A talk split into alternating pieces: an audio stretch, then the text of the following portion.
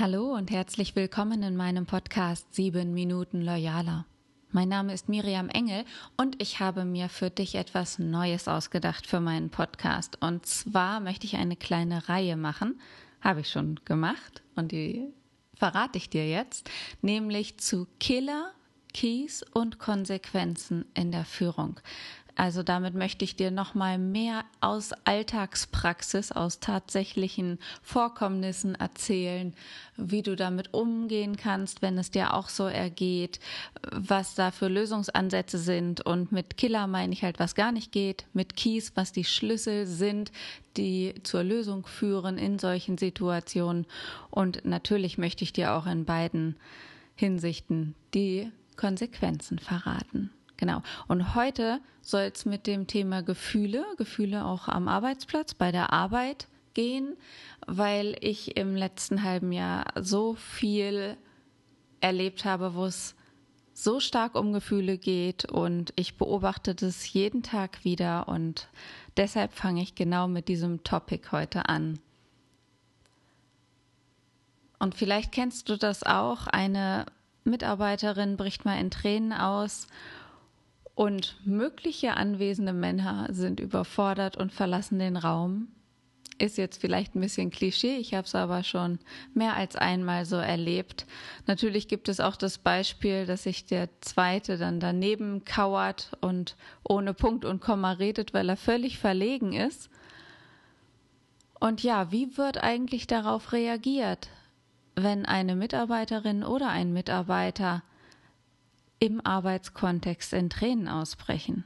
Es ist ja auch völlig unerheblich, ob das jetzt sichtbar wird in einem persönlichen Erscheinungsbild, in einem Teammeeting unter Abstandsregeln oder ob es erscheint, wenn in einer Homeoffice-Situation, ja, in Videokonferenzen miteinander gearbeitet wird, sich abgestimmt wird und plötzlich ist da so ein Gefühlsausbruch. Ich nehme wahr, dass absolut viele Menschen mit ihren Kräften am Ende sind.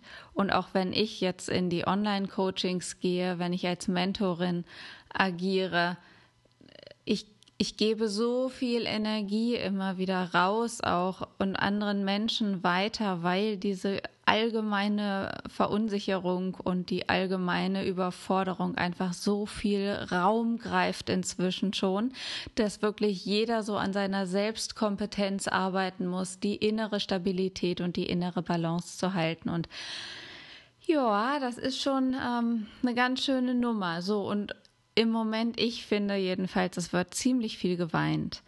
Und gerade Führungskräfte sind dann noch einmal mehr überfordert als sowieso schon mit den ganzen emotionalen Vorkommnissen, die ja ein Team, verschiedene Mitarbeiter einfach so mitbringen, ja.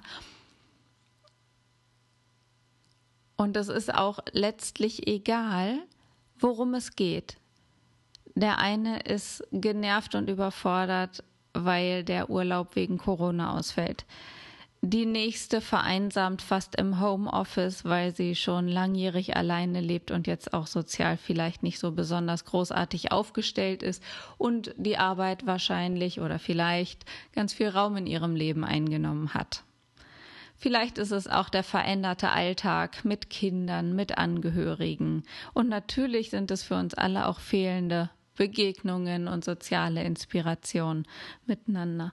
Wenn jetzt aber die Führungskraft in einer solchen Situation auch überfordert ist, dann entsteht eine noch größere Verzweiflung, nicht nur bei der Person, die jetzt diesen Gefühlsausbruch hat, sondern auch im gesamten Team, das es mitbekommt, das am, am Rande im Prinzip miterlebt, dass sowohl ein Mensch überfordert ist, als auch die Führungskraft aufgrund dieser Tatsache, dass ein Mensch überfordert ist.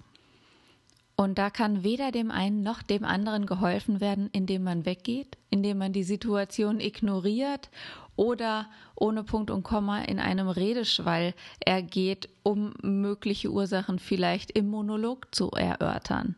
Keine Ahnung. Ich möchte dir mit auf den Weg geben, dass es wichtig ist, nicht über Gefühle hinwegzugehen. In meiner Coaching-Ausbildung habe ich zum Beispiel mal erlebt, dass in so einer Fallbesprechung eine Coaching-Nehmerin erzählte, also ein Coachee erzählte äh, von ihrem Job und brach fürchterlich in Tränen aus. Und die nächste Frage der neuen Coach-Frau lautete, wie viele Mitarbeiter sind denn in, in deiner Abteilung? Und das war so, wumm, völlig drüber weggetrampelt, als würde es, ja, als würde es einen Gefühlsausbruch gar nicht geben. Und da möchte ich dich einfach ähm, aufrufen, das anders zu machen. Nimm wahr, dass etwas anders ist. Sprich es auch aus, zum Beispiel indem du sagst, ich sehe, dass dich etwas gerade sehr mitnimmt. Wichtig ist dabei auch im Kopf zu behalten, dass niemand gern die Nerven verliert. Das macht man nicht freiwillig und schon gar nicht im Arbeitskontext. Umso wichtiger ist es für dich als Führungsmensch, deinen Mitarbeiter in dem Moment nicht alleine zu lassen, sondern wirklich nachzufragen. Manchmal hilft ein, was ist los? Möchtest du darüber reden? Und oft will jemand auch gar nicht darüber reden, aber dennoch kann man schauen, wie du dem Mitarbeiter helfen kannst, gut aus dieser Situation herauszukommen. Selbst wenn die Person nicht über die Ursache sprechen will, braucht sie vielleicht eine Pause, um sich zu sammeln oder auch anderweitige Unterstützung tatsächlich im Arbeitskontext. Also der Killer hier ist wirklich über Gefühle hinwegzugehen und aus der Situation zu fliehen.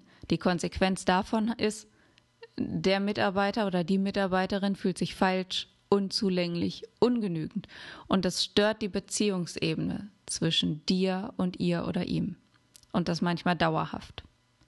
Keys, also Schlüssel aus der Situation, sind dagegen die Gefühle anderer, des anderen wirklich wahrzunehmen und auch anzunehmen. Damit bringst du die Botschaft rüber, du bist gut, so wie du bist und wir halten zusammen.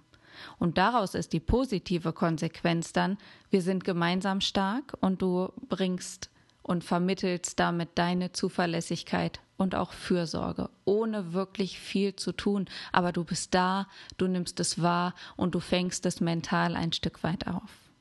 Genau.